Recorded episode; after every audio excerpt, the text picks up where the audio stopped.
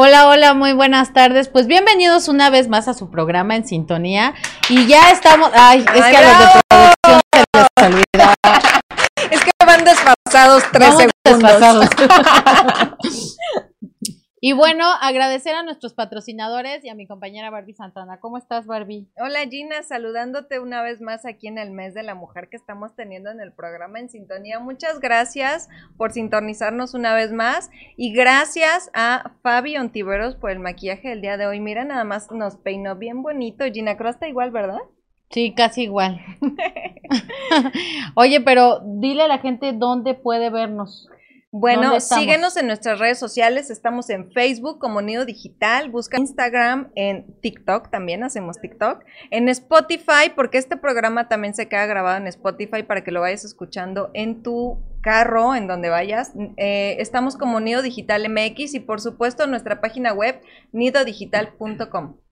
Bueno, y ya para que la gente sepa dónde nos vamos a ver, ahora sí vamos a agradecer a nuestros patrocinadores, porque sin ellos no sería eh, realidad este gran programa. Y como tú decías, a Fabio Tiveros, también queremos agradecer a GIM Uñas, que vean, ahorita tiene super promoción para que todas andemos de moradas.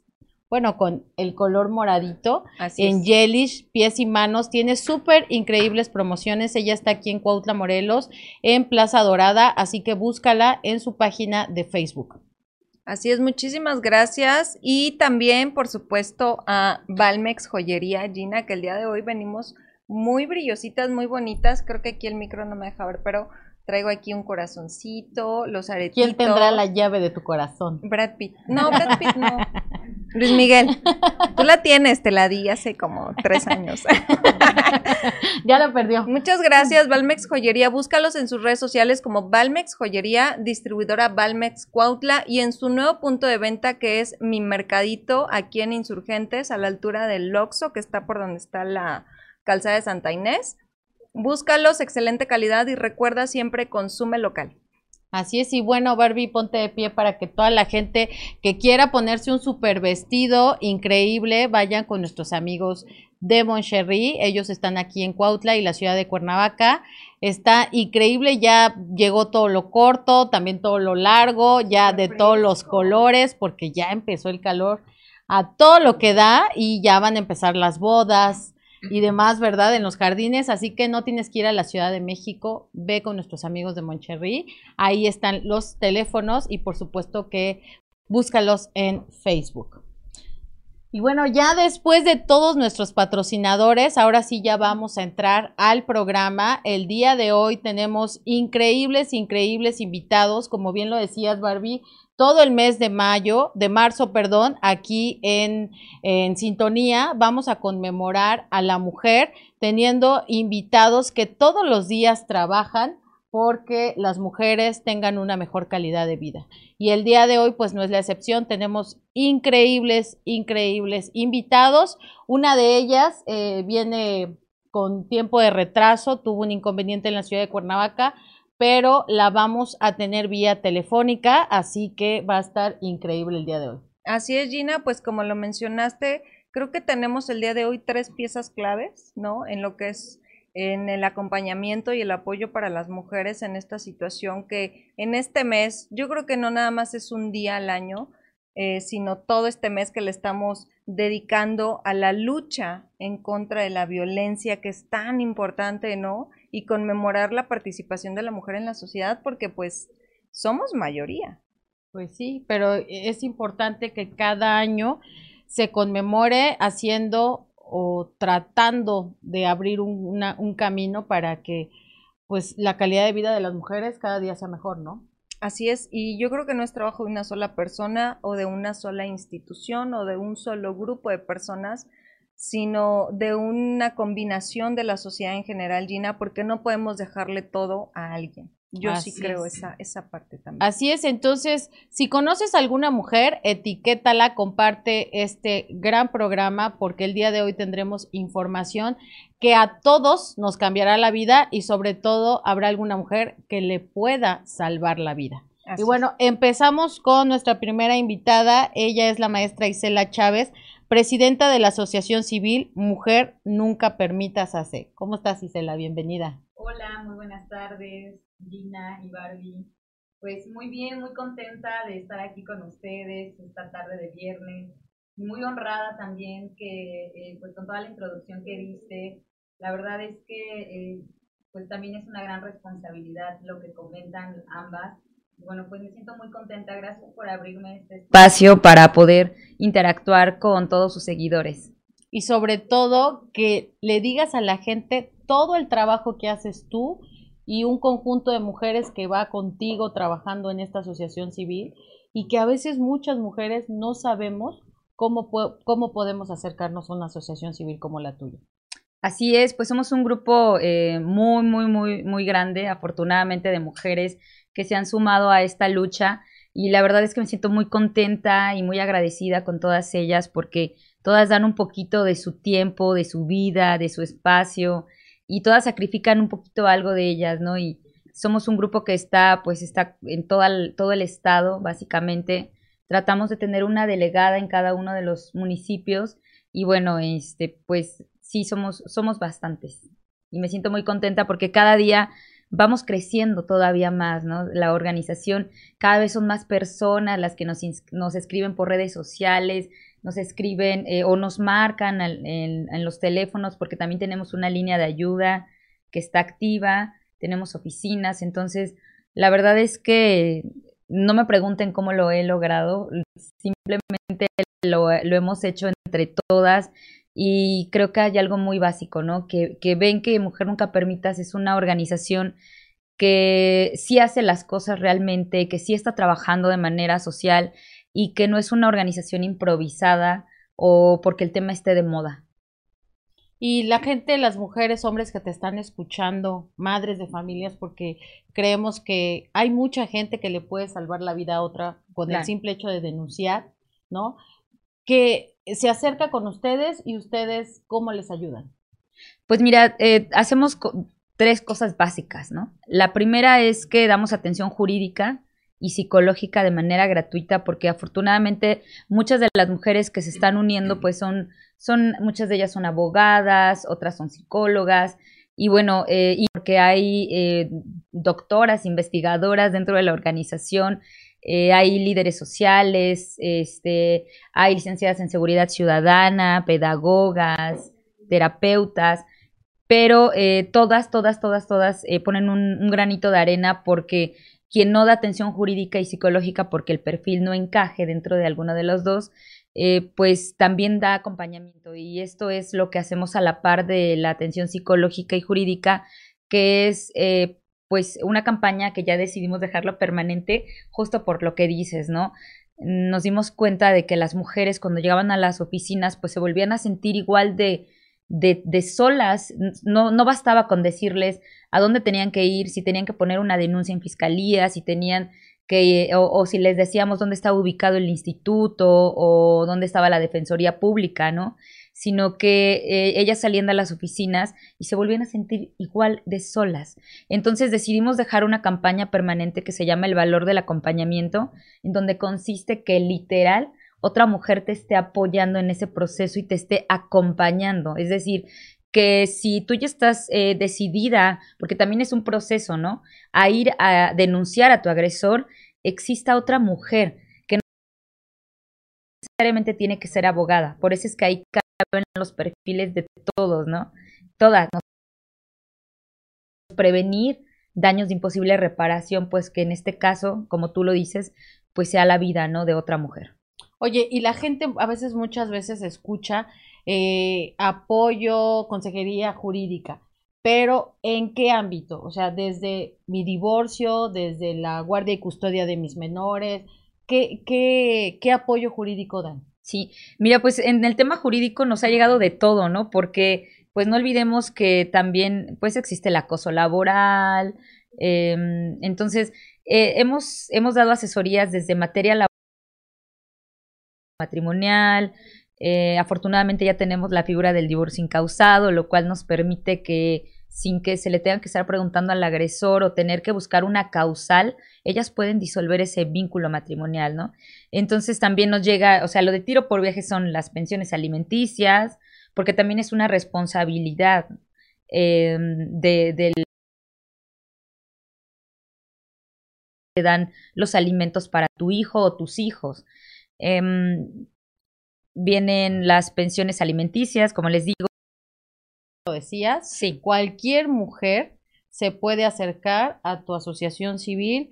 Eh, mujer nunca permitas hacer, ¿no? Que tienes super nombre para que este, te empoderes desde el momento en el que lo dices y búsquenlos en redes sociales y viene ahí un número telefónico, ¿verdad? Así es.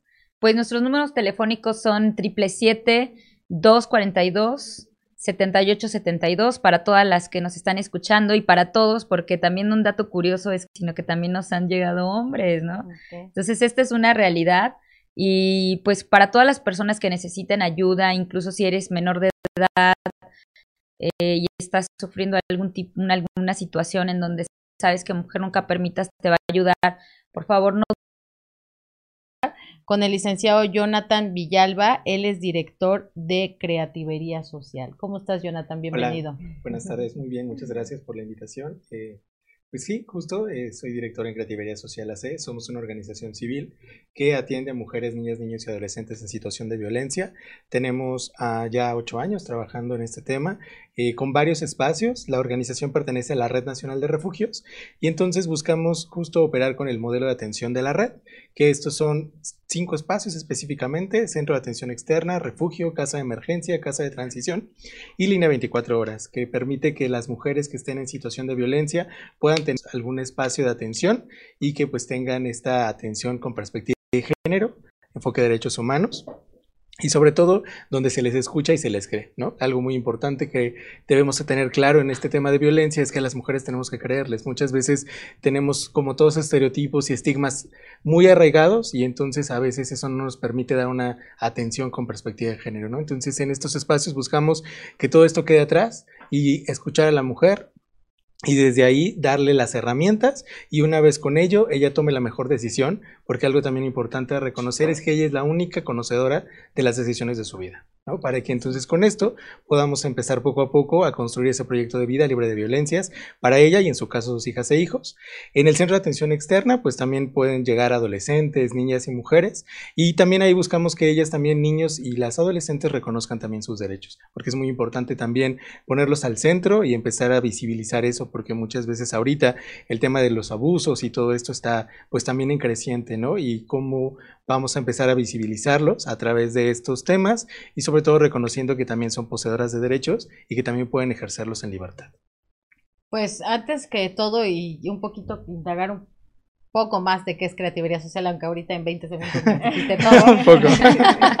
no, yo celebro que un hombre o un varón eh, esté luchando por los derechos de las mujeres y por los derechos de los adolescentes y de las niñas y de los niños, porque en este momento nos damos cuenta que no es una guerra de sexo ni de género, que todos somos seres humanos y que a todos nos debería de doler la violencia de la misma manera. Entonces, que seas director de una asociación civil, que vela por, por, los derechos de las mujeres, de los niños y de las niñas. Y también si algún niño, hombre o adolescente está padeciendo esto, ustedes también lo reciben. Sí, en el centro de atención externa podemos brindarles el acompañamiento en el caso de hombres, eh, bueno, solamente niños y adolescentes, hombres adultos, en, por, por, nuestro modelo de atención no podemos recibirlo, pero podemos buscar algún otro espacio. Digo, ahorita ya escuchamos también que Mujer No Permites también pueden acompañarlos, pero tenemos diferentes organizaciones donde también podemos hacer esta referencia. Algo importante en Creatividad Social es que las personas que se acercan, si no somos un perfil de atención para estos casos, buscamos la referencia. No dejamos que se quede así de, bueno, pues ya no puedo atender y entonces bye, ¿no? Si buscamos donde podamos darles ese otro servicio y entonces hacemos la referencia de casos y pues nos, estamos vinculando todo el tiempo con instituciones de gobierno, con otras organizaciones civiles, no solo en el Estado, sino en otros estados poder acompañarlas en los mejores casos que pudiéramos tener.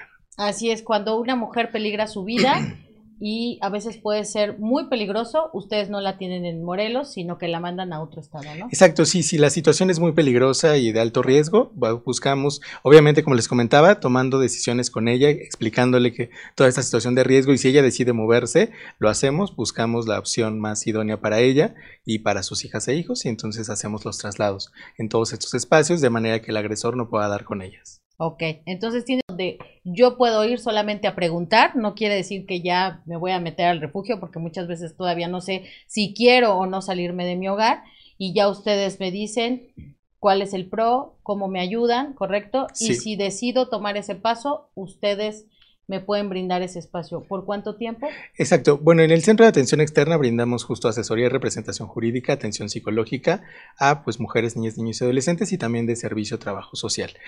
Ya una vez que tú llegas, te, podemos, eh, escuchamos tu caso y vemos las opciones que pudieran ser. Si es que tu situación es de riesgo alto y tú decides ingresar, porque algo importante es que tengas la voluntad. Sin voluntad no podemos hacer nada porque respetamos la decisión.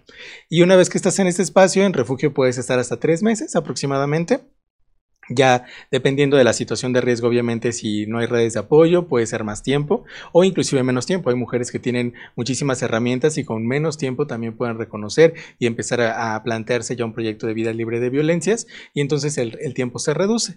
Una vez que pasan estos tres meses o el tiempo que sea necesario durante este espacio donde reciben, además de las atenciones que tenemos en centro externo, tienen pedagoga, psicopedagoga, enfermera a las 24 horas, tienen también eh, capacitaciones para la inserción laboral que permite que ellas también empiecen a reconocer su papel en el tema de laboral y cómo empezar también a buscar y generar sus propios recursos, ya no dependiendo del agresor, también tienen eh, la parte de enfermera, perdón, la enfermera de las 24 horas. También tenemos eh, el área de cocina, que es una cocinera que les eh, prepara alimentos con base a un nutriólogo, porque también es importante pues cuidar su salud en ese tema, ¿no? Muchas veces las mujeres al vivir todo este tema de violencia después se descubren, ya no, ya no tienen como este cuidado para ellas, porque a veces es para sus propios hijas e hijos. Y entonces aquí buscamos que ellas reconozcan todo esto, todos sus derechos. Muchas veces son no reconocidos y los empiezan a ejercer de la mejor manera. Una vez que están durante este tiempo y pues pasa ya los tres meses, tenemos ya la opción, y eso es algo muy importante mencionar, lamentablemente en México pues muy pocas mujeres son dueñas de la tierra. Entonces eh, tenemos la casa de transición para esto. La casa de transición permite que una vez que egresen de refugio puedan tener un espacio de vivienda hasta por seis meses, donde no pagan nada, simplemente pueden llegar a vivir y trabajar obviamente, y en su trabajo empezar a, pues con esto a ahorrar para después de esos seis meses, ahora sí ya emprender el vuelo literalmente y empezar a pues rentar o tener algún espacio donde ya puedan empezar con su proyecto de vida al 100%. A la par con durante todo este tiempo el Centro de Atención Externa está brindando seguimiento. Algo muy importante y que muchas veces falta es el tema del seguimiento a los casos, porque una que se cita atiendo y entonces al rato que pasa, ¿no? Entonces el seguimiento del Centro Externo es hasta año y medio. Entonces todo el tiempo estamos viendo si se atora algo en el proyecto, si ya no el objetivo que se planteó no es viable y ella misma lo está reconociendo, entonces empezamos a buscar otras opciones para que ella pueda empezar y seguir con este desarrollo y pues lograr vivir esa vida libre de violencias, que es lo que al final buscamos con estos proyectos, erradicar la violencia de género en el Estado y bueno, en México. Ok, y por último, esta línea de emergencia 24 horas es para que yo hable y te diga, estoy en peligro, manden por mí o de qué es. Súper. La verdad es que la línea, de, la línea de 24 horas es justo para eso. Si en algún momento saliste del espacio ya y necesitas un lugar donde estar, para eso funciona la casa de emergencia. No tenemos eh, horario para la violencia, entonces la casa de emergencia permite que si una mujer a cualquier hora del, día tiene esta necesidad y el centro de atención externa está cerrado, podemos mandar por ti, tenemos la posibilidad de mandar un taxi para, o un Uber en caso de que exista el servicio, para que pueda ir por ti y de esa manera resguardarte. Una vez que se resguarde en este espacio, el siguiente día pues empezar a hacer con toda esta información lo que ella decida con base a pues todas las herramientas que se le están brindando y pues eso es lo que les comentaba al final todos estos espacios van concatenándose entre sí para que las mujeres puedan tener pues, lo necesario en la situación que puedan vivir. Algo importante mencionar es que la línea 24 horas no somos de emergencia, no somos una autoridad, entonces no podemos entrar por el agresor o sacar al agresor, eso ya es un tema de la policía, pues para eso está el 911, pero nuestra línea de emergencia, que es el 735-212-1566, está justo para cuando ya no estás en esa situación y necesitas un espacio pues donde te puedan acompañar, ¿no? Ok, muy bien. Y bueno, nuestra tercera invitada la tenemos eh, vía telefónica y quiero dar la bienvenida a la licenciada Ana María Gutiérrez. Ella es directora del Refugio para Mujeres Víctimas de Violencia, El Vuelo de las Mariposas. ¿Cómo estás, Anita? Bien, Regina, muy bien. Hola, este, Bárbara, Jonathan, Isela. Buenas tardes. Hola. Hola. Anita, cuéntanos, ¿qué es eh, el refugio de, para mujeres víctimas de violencia, el vuelo de las mariposas? Bueno, pues es que Jonathan ya lo dijo. Este, ¿qué tal? ¿Qué tal, este Jonathan, Regina? Bien dijiste tú, ¿no? Es muy, eh, es, es muy satisfactorio, ¿no? Ver a hombres involucrados en esto y tan sensibles y tan feministas, ¿no? Para que pues se vea que, que no es un asunto exclusivo ni un tema de mujeres, ¿no? Cuando yo conocí a Jonathan estaba muy chavito, digo, es muy joven, pero todavía estaba más joven, y de verdad, no te voy a mentir, había quien decía, pero ¿qué hace un chavo en estos temas, no? Y había incluso, pues, compañeras de del gremio, por así decirlo, ¿no? Otras compañeras que se dedican a, a, lo mismo, ¿no? A este activismo por los derechos de las mujeres que, que decían, ¿estaba bien o estaba mal, ¿no? Que esté un hombre en esto. Y la verdad nosotros siempre defendimos que el mundo está poblado por hombres y mujeres. Es mentira que unos sean de Marte y otras seamos de Venus, ¿no? Compartimos el mismo espacio y tendremos que aprender a, a convivir en paz. Entonces, la verdad es que hombres que se certificaron, ¿no? Hay una norma para certificarte como directora de refugio. Y pues solo éramos mujeres, ¿no? Las, las certificadas.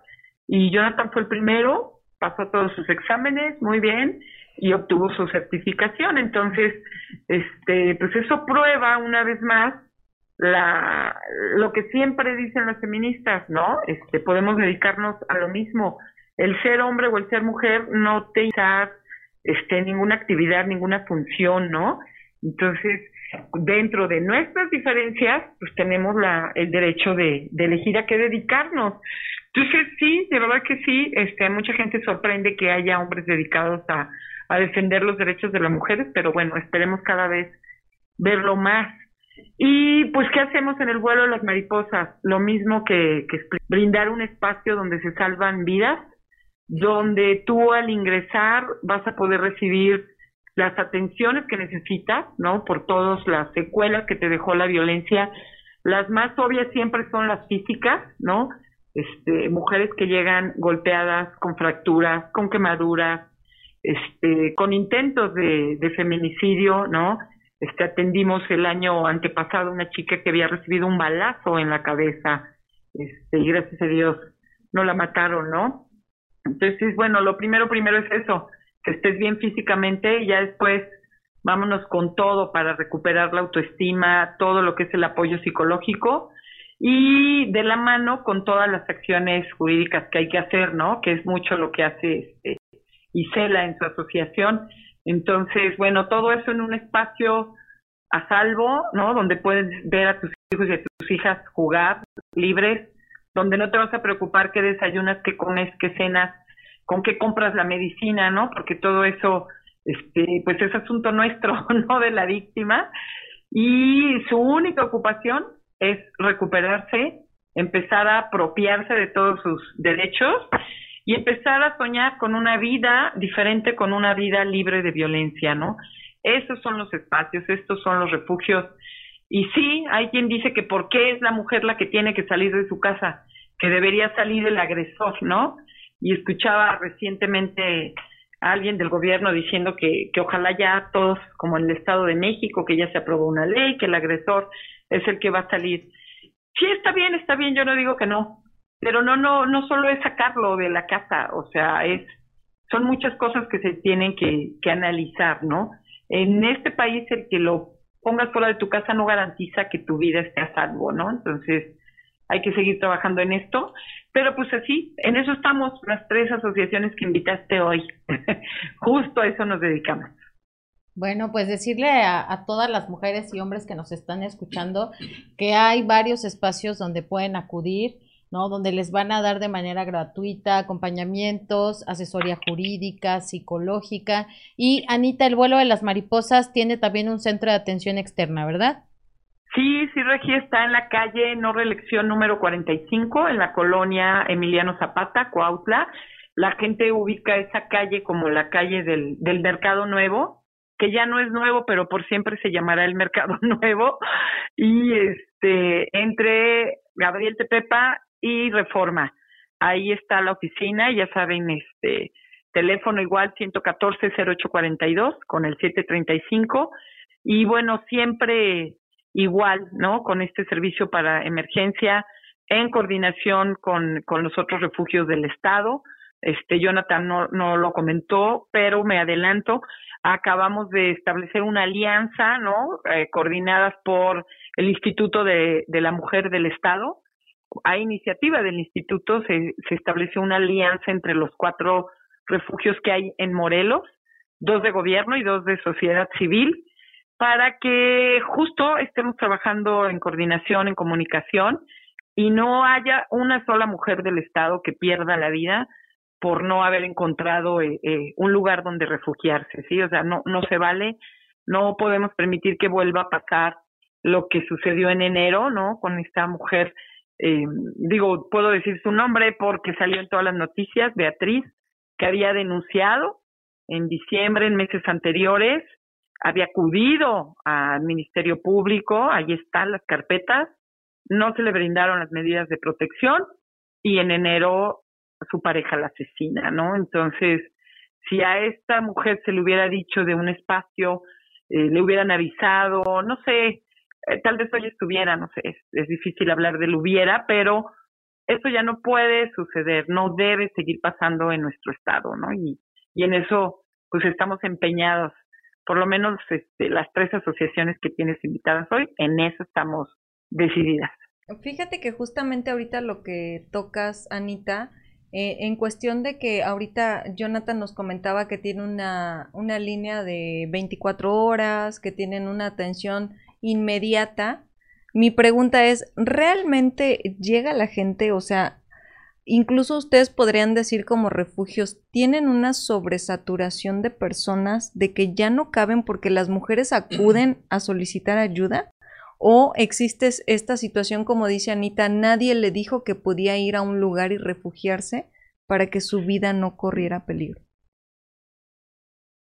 Pues justo con, con, cupo lleno o a veces con uno o dos espacios.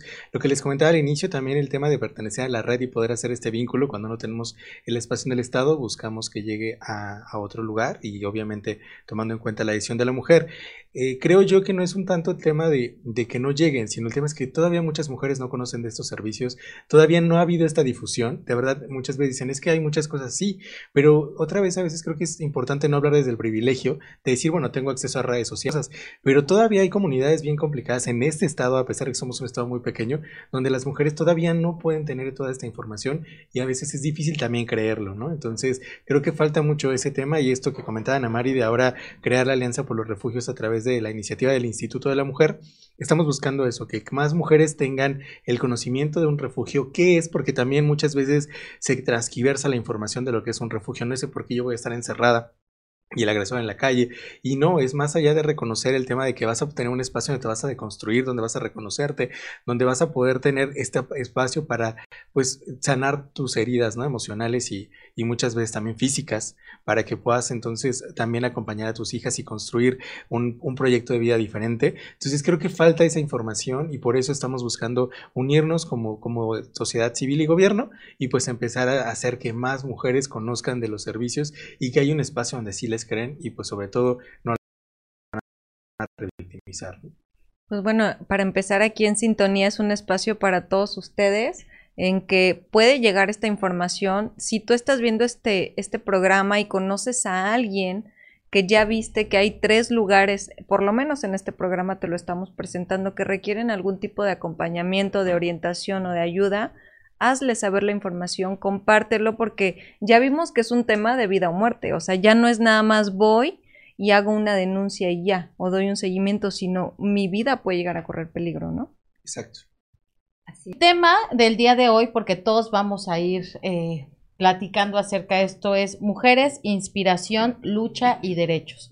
Cada uno de ustedes, de los invitados, va a hablar en específico de cuál ha sido la inspiración que tuvieron por la que hoy dirigen asociaciones civiles que ayudan a mujeres, porque no creo que sea nada fácil. Empezamos contigo, Isela. Ah, muchísimas gracias. Pues es bien importante la pregunta que me haces, Gina, porque de pronto eh, me ven en redes sociales o me ven en algún evento y podrían pensar, bueno, ¿y ella quién es Isela? Y si es una escuincla y por qué, y por qué toma este tema y por qué lo, lo, por qué lo abandera, ¿no? La verdad es que yo siempre lo he dicho fuerte, que edito en público, en privado, que Mujer Nunca Permitas es una organización que surge justamente de una experiencia personal y que no me da pena decirlo porque eso es lo que me hace ser empática con las mujeres que llegan conmigo a pedir ayuda. Eh, hace ocho años yo eh, viví una situación eh, demasiado complicada y eso un, no, no había nadie me volteaba a ver hacia un lado, hacia otro y me daba cuenta que estaba sola.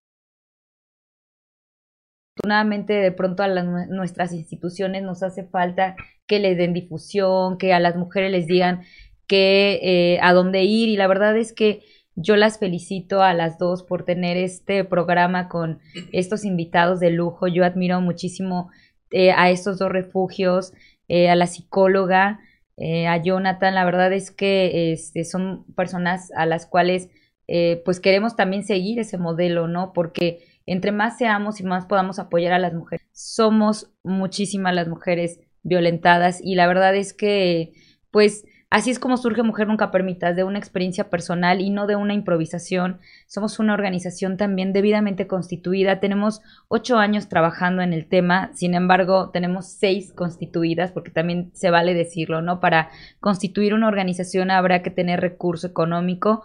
Y bueno, fue hasta entonces, eh, hasta cuando pudimos, eh, pues, eh, constituirla.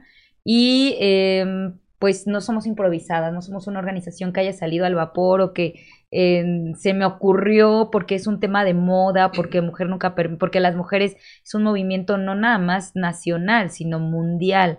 Entonces, no es así. Eh, así es como yo, como yo abrazo la causa por una experiencia personal, a lo cual hoy, hoy honestamente bendigo, ¿no? En el momento decía, ¿por qué a mí?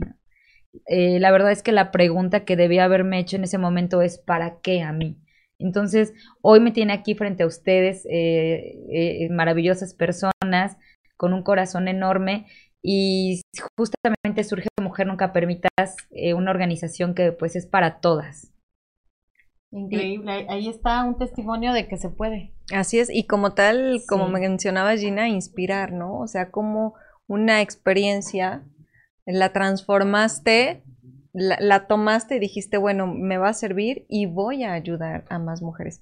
a mí me interesa mucho saber cómo surgió Creativería Social y en qué momento Jonathan dijo, te vuelves ahí director. Voy a ayudar a las mujeres y todo lo que conlleva. Bueno, eh, pues la verdad es que a mí algo que me inspiró, bueno, quienes me inspiraron, la verdad es que, y también lo he dicho en muchos espacios, es Ana María y Charo, son mis madres cósmicas, lo decimos muchas veces en parte muy interna, eh, de decir que, pues ellas, con el conocer su trabajo, el, el ver todo lo que hacían, estuve de hecho yo ahí en la pasión y algo me decía que esto era parte de ¿no? Creo que cuando reconoces como hombre que eres parte del problema de la violencia y que entonces tienes que ser parte de la solución, empiezas a buscar esa forma de cómo acompañar, cómo incidir en estos temas y sobre todo profesionalizarte, porque la verdad es que sí, como lo decía Isela, muchas veces buscan la manera de decir, bueno, me voy a dedicar a esto, pero bueno, ¿cómo lo vas a hacer? Eh, como lo decía Ana Mari, la verdad es que sí tengo la certificación justo para operar refugios, o sea, busqué tenerla, no fue así de, bueno, ahorita voy a abrir un refugio, porque justo es que tienes que reconocer, de decir, es un trabajo trabajo donde vas a literalmente trabajar con personas, donde tienes que acompañarlas, donde han pasado por situaciones complicadas y tú todavía quieres empezar a proveer o a estar improvisando, pues no puede ser, ¿no? Tiene que ser un tema realmente de acompañamiento específico y donde pues tenga un modelo claro y que no sea de voy a probar, ¿no? Entonces, pues literalmente fue eso, la pasión de, reconocer en, tanto en Amari y Charo toda esta información y luego empezar pues a, documentarme, a especializarme y poco a poco empezar a ser parte de la solución, ¿no? Y, y, empezar a deconstruirme sobre todo, porque es muy difícil también dejar a veces esos privilegios o, o dejar de reconocerlos, ¿no? Anita, ¿a ti qué te inspira a seguir todos los días luchando y, ser directora de ese refugio para mujeres? Pues oye, ¿qué te puedo decir? Es una toma de conciencia, ¿no? En, en un momento que dices, alguna vez, ¿no? Me la pasaba yo hace algunos años criticando siempre al gobierno, ¿no? no había acción que me pareciera correcta, o sea... El siguiente punto es la lucha. ¿Cómo luchamos desde Creativería Social, Jonathan? Bueno, pues creo que luchamos justo eh, acompañándolas, ¿eh? Eh, creyéndoles y pues buscando que más mujeres reconozcan estos servicios, los conozcan, sepan que existe un espacio que está para ellas, para acompañarlas, para decirles que pues hay una forma diferente de, de, vivir en esta situación de violencia y que sobre todo pues buscamos incidir en que esto se erradique, ¿no? No creemos que podamos estar en crear benditas o esto, sino simplemente es trabajar. También que entendemos que todos, para todas las personas hay un tiempo. ¿No? Y que vamos a estar ahí. Creo que algo muy importante que yo siempre reconozco en este tema es tenemos que estar, ¿no? Muchas veces yo escucho que es que en el gobierno pasó, no sé qué. Creo que pasa porque muchas veces no reconocemos que este es el trabajo y si quieres trabajar en esto y si quieres incidir en esto, tienes que estar siempre. No importa si es la quinta o sexta vez en que la mujer se acercó, porque tal vez ese es, la ese es su momento, ¿no? A veces pasa una vez y, y no lo reconocen y dices, ching, regresó. Pero de verdad, cada quien creo que no podemos decir cuándo es nuestro momento, sino el tema es que alguien esté ahí para mí y en ese momento decir voy, ¿no? Entonces, eso es lo que creo que de esa manera podemos luchar, estando cuando nos necesiten. Qué bonito. Me encantó, lo, o sea, me impactó, Jonathan, la forma en la que tú ahorita acabas de, de, decirle a las mujeres que pueden llegar a tener ciertas situaciones complicadas, el decir, pues bueno, no importa que haya sido tu primera, segunda, tu tercera, alguien va a estar ahí para escucharte. Aunque también es complicado, ¿no? Sí. Sí, yo creo que no es sencillo, pero pues por eso justo trabajamos, por eso justo tenemos que profesionalizarnos y pues también trabajar en nosotros de manera personal, ¿no? El autocuidado es bien importante cuando te dedicas al tema de violencia y pues por eso no debemos Que no le digas, otra vez señora, sí, no. otra vez con lo mismo. Y es el mismo agresor, sí, no. pero bueno. Ok, vamos con Anita. Anita, ¿qué te... Sí, aquí estoy. Qué bueno. Anita, ¿qué te inspira a seguir dirigiendo ese refugio? Pues mira, yo te decía antes de que se cortara que, pues, eh, en conciencia o en una burbuja, ¿no? En un mundo, eh, pues tal vez muy, real, ¿no? Y, y no has convivido o sentido lo que hace la violencia, ¿no? Entonces diría Jonathan, vives pues desde un privilegio, ¿no? Y cuando contactas con el, dolor humano, lo que a lo que puede llegar a ser una conciencia, ¿no? Yo tuve una amiga, hablo en pasado porque sí falleció, no la mató su pareja directamente, pero sí indirectamente fue tanto el sufrimiento que le generó que desarrolló un cáncer de los más agresivos y en menos de un año este murió y la verdad es que para mí la relación directa es muy directa, es sufrimiento emocional muy fuerte, este, para que desarrolle tu cuerpo esta, esta enfermedad, ¿no? Entonces, eh, era una amiga muy querida para mí y en ese momento yo no tenía los conocimientos que tengo ahora. A veces mi ayuda fue solo escucharla, eh, llorar con ella, eh, acompañarla, ¿no? A varias este, cosas que hacía cuando la, corrían de una casa, se iba a otra porque no tenía recurso, porque el tipo la abandonó con sus hijos. Pero en este apoyo no sé qué hora puedo ver, pues totalmente desde la, no sé, el aprecio, pero no la, no el conocimiento, no, no esta parte profesional de, oye, si esto es un delito, o sea, en ese momento yo decía, pues qué mal que le tocó esto a mi amiga, ¿no? Qué mala suerte. Pero hoy por hoy digo, es un delito, tenía remedio, se pudieron haber hecho A, B, C, Z, muchísimas cosas y tal vez ella estuviera aquí, ¿no? Eh, pero bueno, por algo pasan las cosas. Yo sufrí muchísimo cuando ella partió de este mundo y tiempo después, estudiando estos temas, me di cuenta que ella fue víctima de violencia familiar en todo, física, física, económica, patrimonial, de todo, de todo fue despojada. Entonces, eh, para mí, el que haya muerto de cáncer, una mujer que era sana y que de repente desarrolle un cáncer que en menos de un año se la lleve, pues es muy claro, es este sufrimiento, este sufrimiento que, que hace que tu cuerpo deje de luchar, ¿no? Entonces, de verdad, a partir de ahí, yo dije, hay que hacer algo, ¿no? Me dije a mí misma, muévete, muévete, haz algo, y bueno, la vida es maravillosa, Dios te va poniendo los medios, los caminos, la gente, y este, y así es como empezamos, ¿no? Primero trabajando en el DIF, conociendo que había un refugio, y después este, decidiendo, decidiendo a que ya no haya más mujeres que pasen por eso, ¿no? Entonces, pues eso es lo que me metió aquí, la intensidad que me cargo y que también dije, bueno, ya no solo voy a señalar en qué, hace mal el gobierno, tengo que ver en qué ayudo, ¿no? Entonces, esta es la idea de que cada quien desde el lugar en el que está, este, aportemos, ¿no? Porque pues no puedes pasar por esta vida o venir a esta vida nada más a sufrir, no, no nos toca. Señoras que estén escuchando, adolescentes, chicas que oigan, no, ser mujer no es sinónimo de, sufrir, definitivamente no.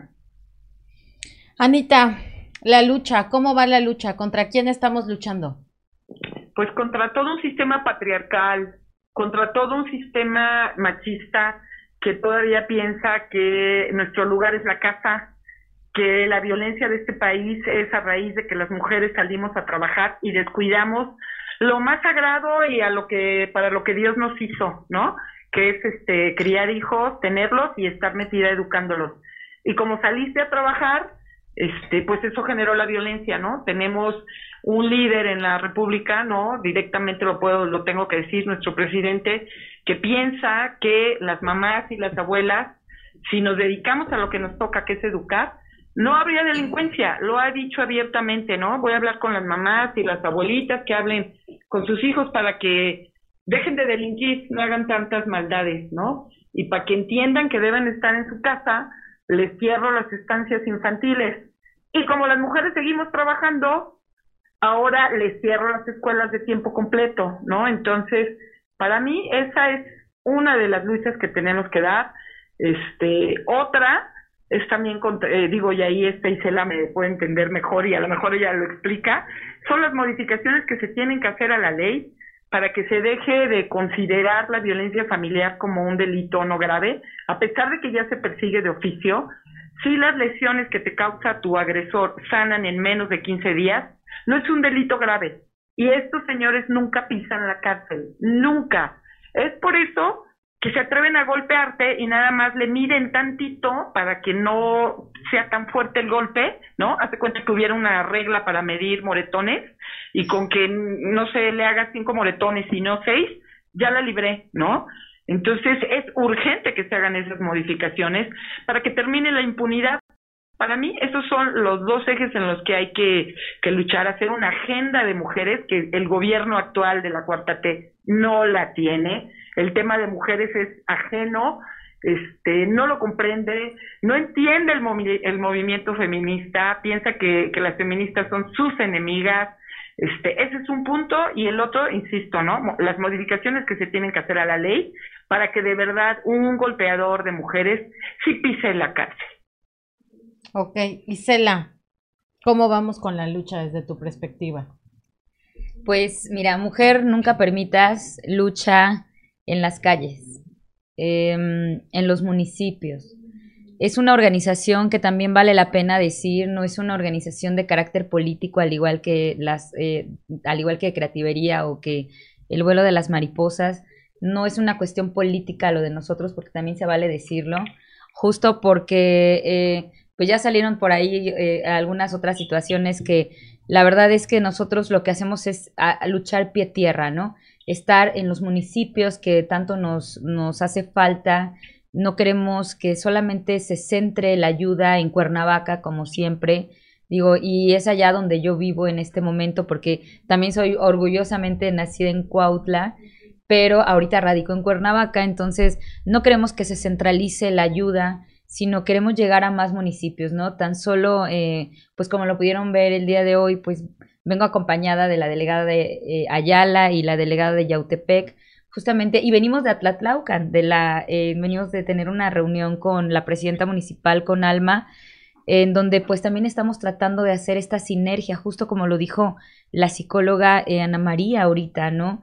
No es un tema en donde lo tengamos que hacer aisladamente o criticando solamente o señalando los errores del gobierno o las instituciones, sino qué vamos a hacer desde nuestros espacios. Y me parece aquí que eh, pues las tres organizaciones que el día de hoy invitaron ustedes, pues están haciendo eso. Están no solamente preocupándose por el tema, sino que están ocupándose realmente de cómo podemos ayudar y a prevenir daños de imposible reparación, como ya lo habíamos dicho. Entonces, Así es como, como lucha Mujer Nunca Permitas en el tema, del tema de la prevención sobre todo. No somos gobierno, también lo tenemos que aceptar, como ya lo dijo Jonathan, no podemos hablar de una línea de ayuda efectivamente como tal, porque también, este, también de pronto creo que eh, en eso nos tenemos que centrar y que ubicar, ¿no? Quisiéramos hacer muchísimas más cosas, pero si no tenemos recursos, si estamos haciendo maravillas, eh, la verdad es que focalizarlo, no, no tenemos eh, eh, ese, ese tema económico, pero sí tenemos una muy buena voluntad. Entonces, ¿qué podemos hacer? Estamos preparándonos y cómo lo hacemos también, cómo luchamos en foros, en conversatorios, em, previniendo a las mujeres, trabajando en nuevas masculinidades como lo es Jonathan, ¿no? Que ya los hombres entendieron que no este que no debe, las mujeres ya estamos entendiendo que no debemos de normalizar eh, las conductas machistas, pero también ahora tenemos que hacer entender a los hombres que no deben de seguir violentando a las mujeres, porque podemos quitarle a Juanita, pero Pedrito se va a conseguir Lupita y ahora le tengo que ir a quitar a Lupita y después de que le quita a Lupita le voy a tener que ir a quitar a Bertita, entonces eso es lo que sucede, ¿no? Entonces también en, en, en esa, en esa, de esa manera también lucha mujer, nunca permitas. Ok, por último, derechos. ¿Se han mejorado los derechos? ¿Ha habido una diferencia desde que crearon estos refugios, desde que hay más asociaciones civiles? Anita.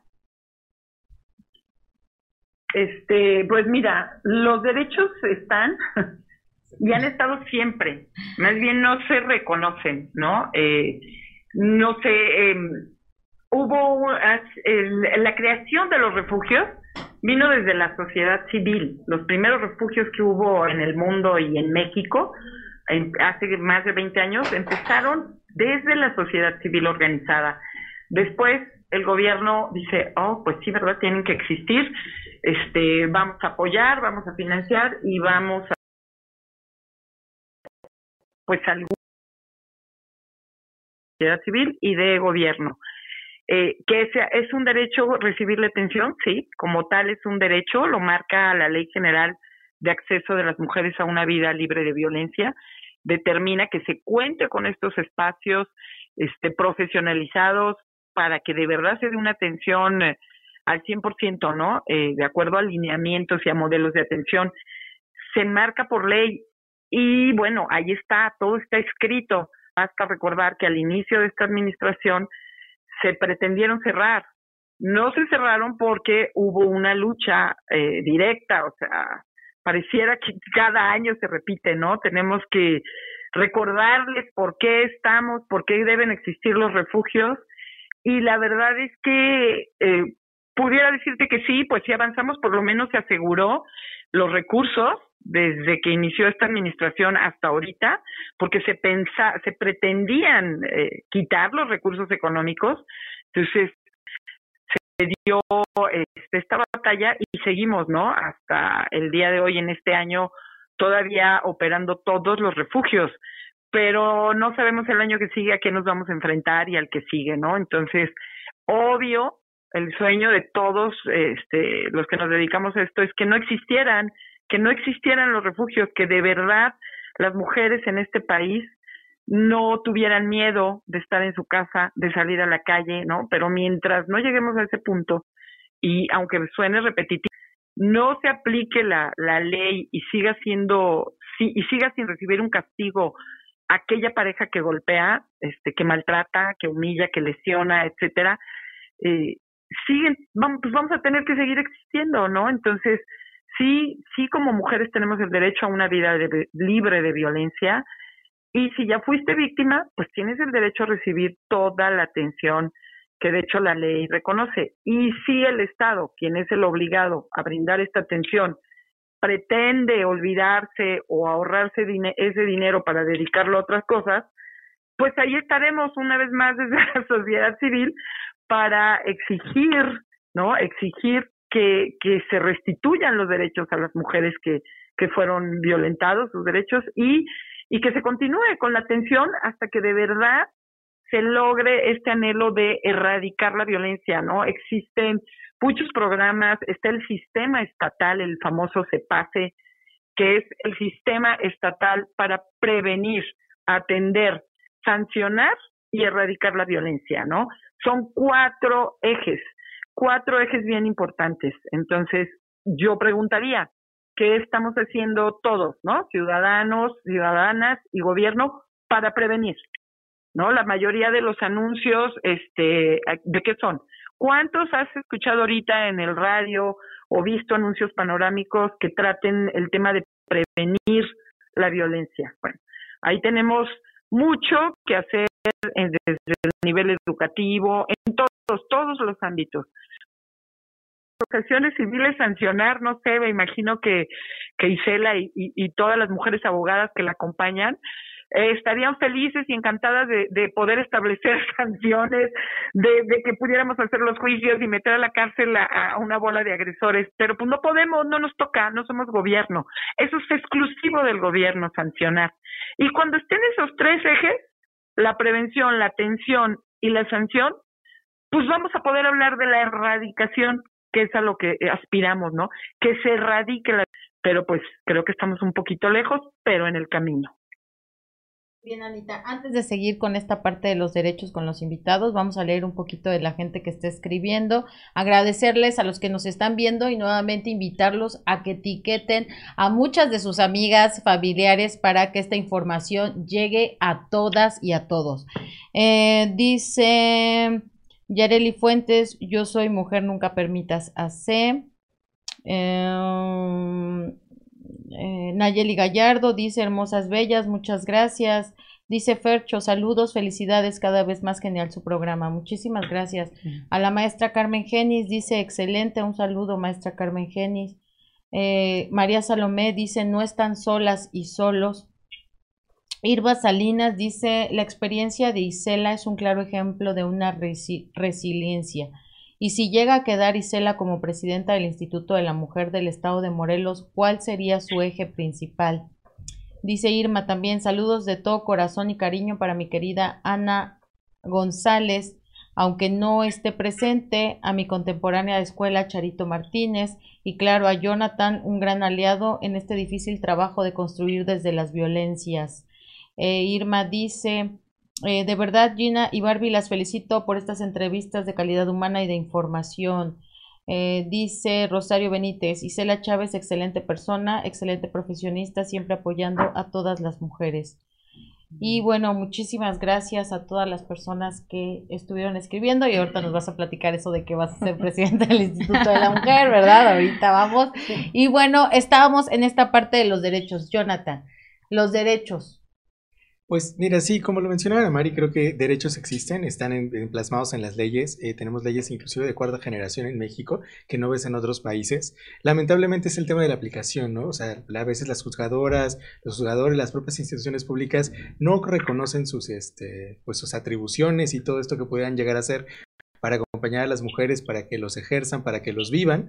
Entonces creo que otra vez ese tema de permear que existen y que sobre todo las instituciones públicas y las personas que están en esos puestos pues empiecen a reconocerlas y a romper todos estos paradigmas de la cultura machista para que entonces los puedan empezar a aplicar. Porque al final, pues, como siempre lo he mencionado, nosotros por más organizaciones civiles que queramos hacer un cambio, pues nada más promovemos los derechos, pero el Estado es el único que tiene que cuidarlos y tiene que procurarlos, porque es una obligación de los estados, y hablo del Estado como Estado mexicano, ¿no? Quien tiene que hacer todo esto, entonces, pues de nada nos va a servir tener todas esas leyes plasmadas ahí si no hay presupuestos con perspectiva de género, si cada, cierto tiempo como sociedad civil tienes que, oye, ¿por qué está pasando esto? Oye, te, como visibiliza todo esto que está pasando, porque muchas veces hacen las leyes desde allá arriba, ¿no? Desde donde no estás viendo a las personas, no estás viendo el día a día, y pues ahí es donde empieza el problema. Entonces, pues creo que ayer teníamos un foro justo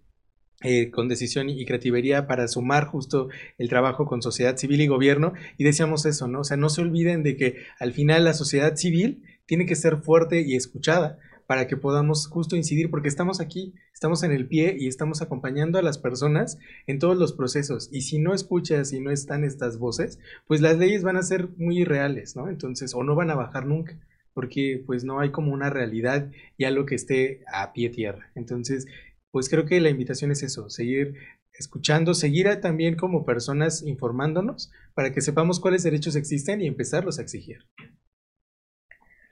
Isela, ¿cómo vamos con los derechos de las mujeres? Pues yo, yo considero que ha habido un gran avance, por supuesto que sí. El otro día veía yo un, un, meme en donde decían, eh, explícame, le entrevistaban a una activista y le decía un, un periodista, explíqueme por qué están luchando si ustedes tienen los, qué derecho tengo yo que no tengas tú. Y efectivamente, ¿no? No hay eh, ningún, ninguna, ninguna eh, hay diferencia, efectivamente, porque los mismos derechos que tienen los hombres los, tenemos nosotros. Aquí la situación es que históricamente esos eh, derechos no son respetados, ¿no? el artículo cuarto constitucional habla de que el hombre y la mujer somos iguales ante la ley. Sin embargo, eso no es una realidad en la práctica. Entonces, hay mucho que hacer todavía. Por supuesto que no estamos en donde eh, estábamos hace 20 años eh, coincido en el tema de que hay que eh, conocer los movimientos sociales y hay que adaptarnos a las circunstancias de cada, eh, pues de cada estado para poder estar, para poder armonizar nuestras leyes, ¿no? Desde el tema internacional con los tratados internacionales y el tema federal y local, incluso municipal, ¿no? Entonces hay que, hay que hacerlo, hay que, hay que armonizarlos todavía falta bastante. Por ahí hay violencias que eh, pues están visibilizando también y que yo considero que muy pronto, por, supuesto, espero que haya eh, reformas a, la ley, eh, a la ley de acceso a las mujeres a una vida libre de violencia, en donde se tipifique un tipo de violencia como es la violencia vicaria, ¿no? ya estamos visibilizando todos los tipos de violencia Hace unos años, ustedes recordarán, pues la violencia digital no era un hecho, no se podía hablar de violencia digital, ni mucho menos de la ley Olimpia y de los famosos PAC, ¿no? Entonces, hoy es una realidad aquí en Morelos, no es una ley propiamente, porque también este, siempre lo explico cuando voy a las entrevistas, no, no esperen encontrar una ley como tal, ¿no? Y con 30, 40 artículos, sino solamente es la reforma a un artículo del Código Penal que está vigente en nuestro estado. Entonces, así como alcanzamos el tema de la ley Olimpia y la violencia digital, también estoy segura que tendremos que alcanzar en un, día no muy lejano el tema de la tipificación de la violencia vicaria, porque es un tema urgente y que creo que eh, sí se tiene que tomar en cuenta. Y por supuesto, con el tema de las lesiones, ya lo decía la psicóloga Ana María, por supuesto que sí, eh, eh, de, de, pronto las leyes no, no son tan acordes a lo que los ciudadanos y las mujeres estamos viviendo. Pero bueno, tenemos que seguir trabajando en el tema. Fíjate, Gina, que ahorita escuchando aquí a los tres expertos en el tema, en el acompañamiento y el apoyo a las mujeres, el día de hoy les traigo unos datos un poquito crudos que son a nivel nacional.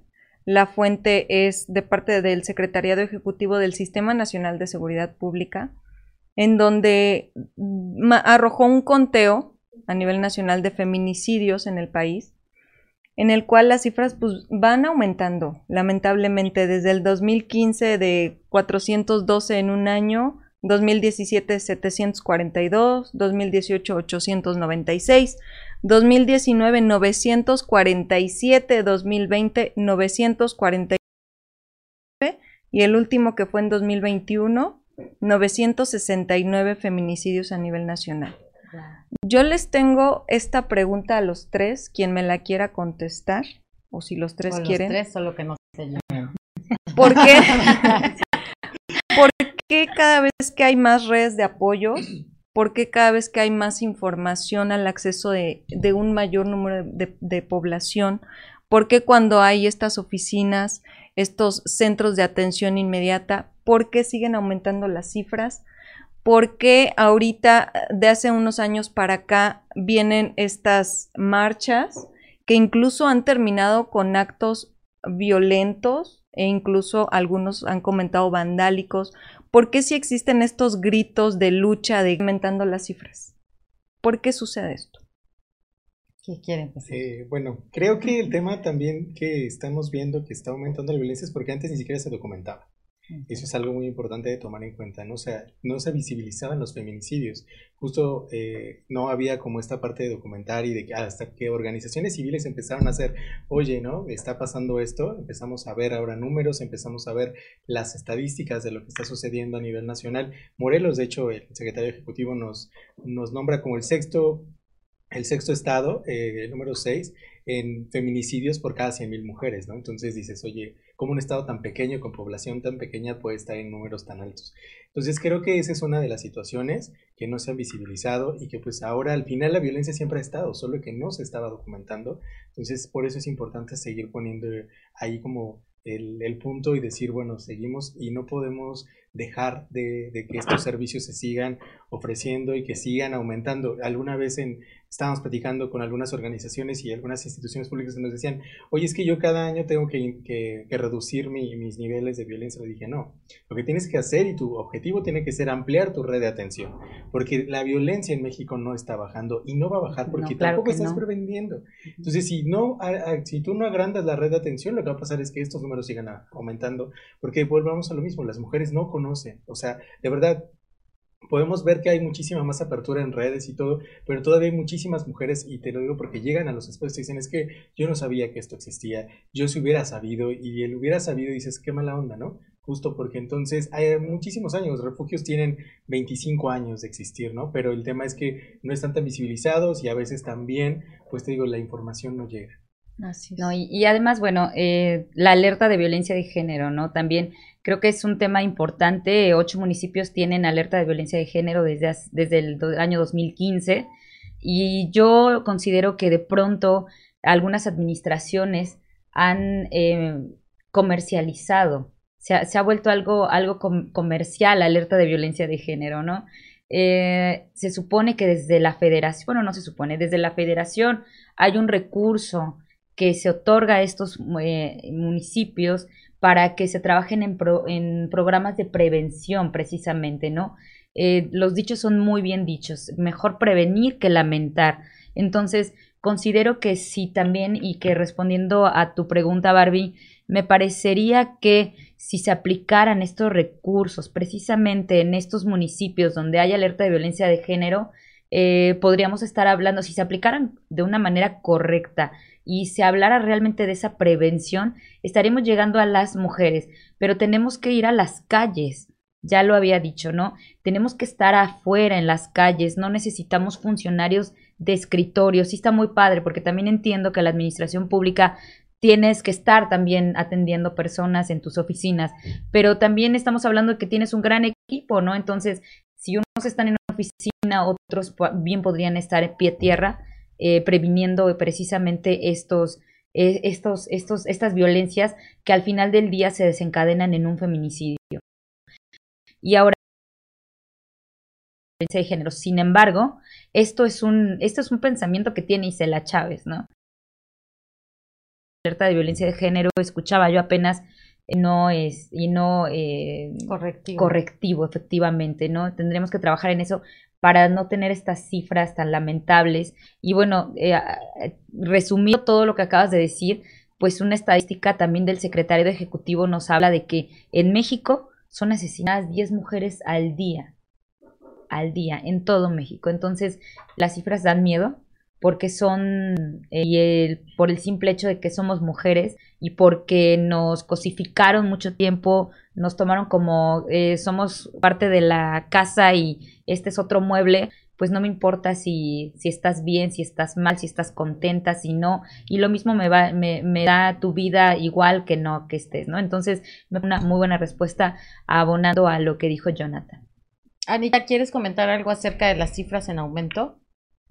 Sí, bueno, preguntaba Bárbara que por qué cada año aumenta la cifra, ¿no? Cuando aparentemente hay más acciones, ¿no? Debería ser al revés.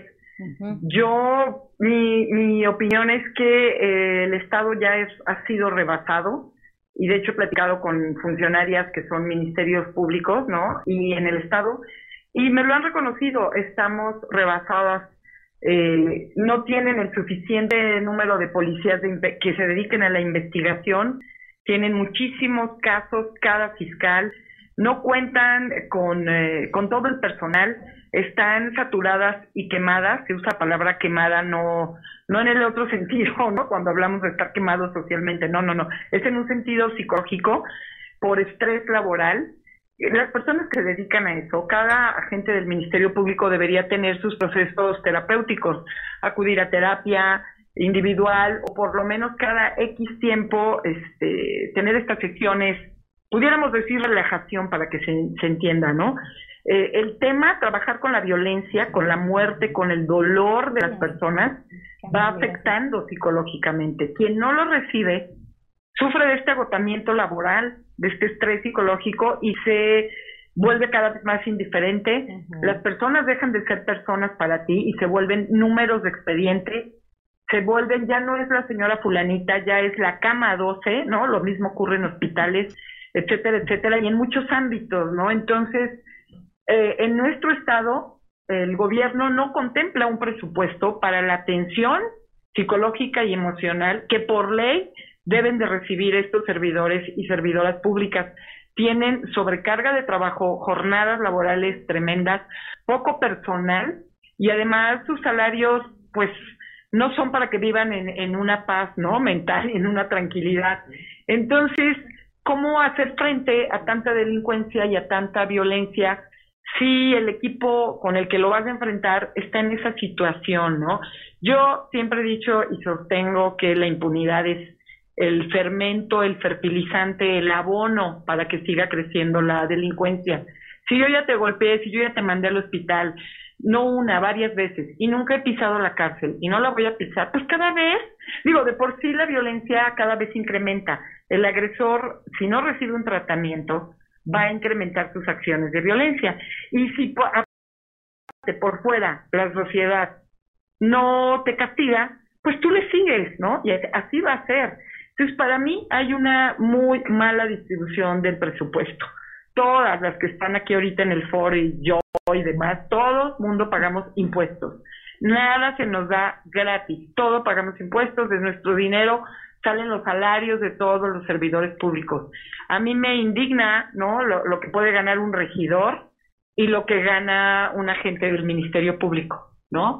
Las jornadas laborales, ¿no? Que tiene un regidor contra o regidora contra el trabajo de verdad y las jornadas que tienen los fiscales, este es muy injusto, es muy injusto. Desgraciadamente todo funciona con dinero, con presupuesto, con recurso, ¿no? Entonces, cuando el recurso llega a esta prioridad que es la seguridad de, de las y los mexicanos, entonces yo creo que sí vamos a empezar a ver una disminución. Mientras no, nos va a seguir rebasando y así como dice Bárbara, cada año cuando revises los resultados del Secretariado Ejecutivo de Seguridad, te vas a seguir llevando lo mismo. Y de verdad, para mí, esta es una de las razones.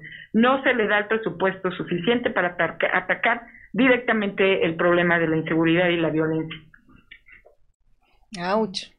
Un tema, ¿no? El dinero, los recursos. ¿Y cómo se pone el dinero? Esa es la parte, ¿no? ¿Cómo se distribuye? La diferencia de los sueldos, efectivamente. Y, y sí, creo que todos los que eh, se dedican, ustedes también como asociaciones civiles, a tratar violencia, pues también deben de tener su atención psicológica, porque efectivamente creo que después te vuelves también eh, victimario, ¿no? Sí. Ay, señora, por favor, entienda, ¿no? O sea, y a veces las mujeres, digo, todas a lo mejor tenemos alguna amiga que se pelea con el novio y va y viene y de repente es, ay, ya, ya no me cuento Sí, amiga, mismo, ya". date cuenta, sí. Sí, ¿no? Sí, en, un- en una ocasión me acuerdo, Anita, de las primeras participaciones que tuviste con nosotros, yo te decía, ¿cómo no tomas todo lo que escuchas, cómo no te afecta, ¿no? Escuchar eh, niñas quemadas, mujeres mutiladas, mujeres lastimadas, que el ácido, o sea, escuchas cada historia que son increíbles y, Sí, y a- sí, y al sí. rato hasta tú ya traes broncas Claro. psicológicas, ¿no? Y,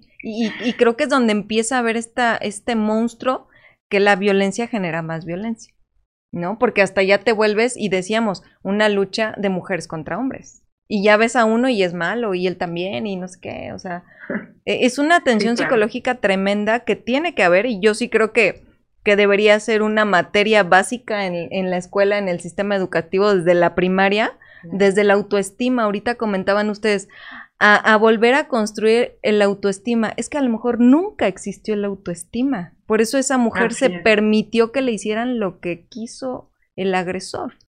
Entonces, en lugar de que a lo mejor te enseñen tanta trigonometría que en la vida la vas a utilizar, Del No, seno, no se coseno y tangente. Yo no me acuerdo ni de Exacto, que te enseñen a Coseno, quererte a ti mismo seno, por lo coseno. que eres y que no puedes permitir que nadie te violente ni verbal, ni psicológico, Así ni es. físicamente, ¿no? Porque como bien lo, lo, lo menciona Anita, siempre la violencia va en aumento lamentablemente.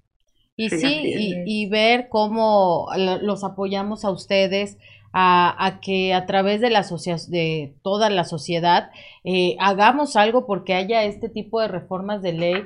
No solamente tienes toda la razón, Anita, castigar a aquel que está haciendo mal las cosas, sino también sabemos que nos va a costar una generación, pero ya no tener cada vez más refugios, o sea, y no porque no lo estén haciendo bien, lo hacen excelente, pero ya no queremos víctimas, ya no, ya no queremos exacto. víctimas.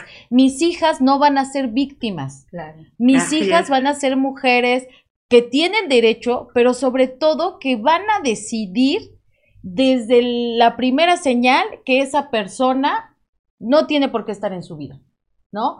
Que, mis hijas van a decir, ¿para qué me enamoro? ¿Para qué duermo con él y le doy un hijo? Si después mi vida va a ser un infierno. Entonces, yo creo que, que Claro, tenemos desde que... el primer foco rojo. Exacto, tenemos que hacer que, que nuestras hijas, las hijas, las niñas pequeñas y, y- y promover que sea, como dice Bárbara, una materia básica la inteligencia emocional desde primero de primaria y que en 20 años las mujeres vamos a dejar de ser víctimas y vamos a aprender a escoger al que va a ser el padre de nuestros hijos o a nuestro compañero de vida.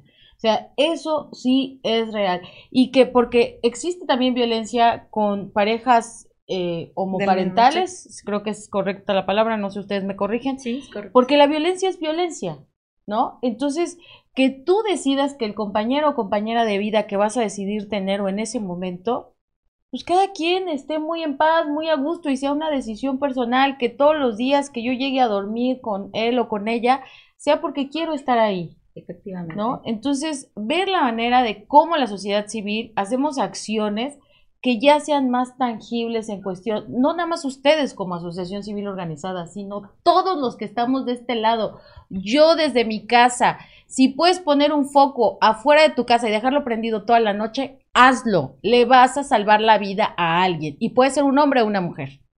¿No? Pero, y, y, si- y si pones una calcomanía, a lo mejor para el siguiente 8 de marzo, este, si vas por esta calle y sientes que alguien te acosa, grita, yo salgo, O toca mi Ay, puerta. o toca mi puerta, claro. ¿no? O sea, Sí, acciones claro.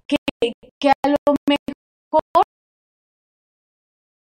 eh, bueno, yo en específico, en contra de ninguna marcha, pero creo que no ha beneficiado en mucho, ¿no? ¿Por qué? Porque seguimos esta última marcha, lamentablemente, las chicas por tirar eh, un techo de cristal literal, salieron lastimadas, ellas, Sí. ¿no? Por una acción que, que no tenemos por qué hacerlo, porque yo sí creo que no somos iguales a los agresores y que policías que por su trabajo están ahí y otra mujer por querer defender los derechos de mujeres violentan físicamente o, o emocionalmente a otra mujer.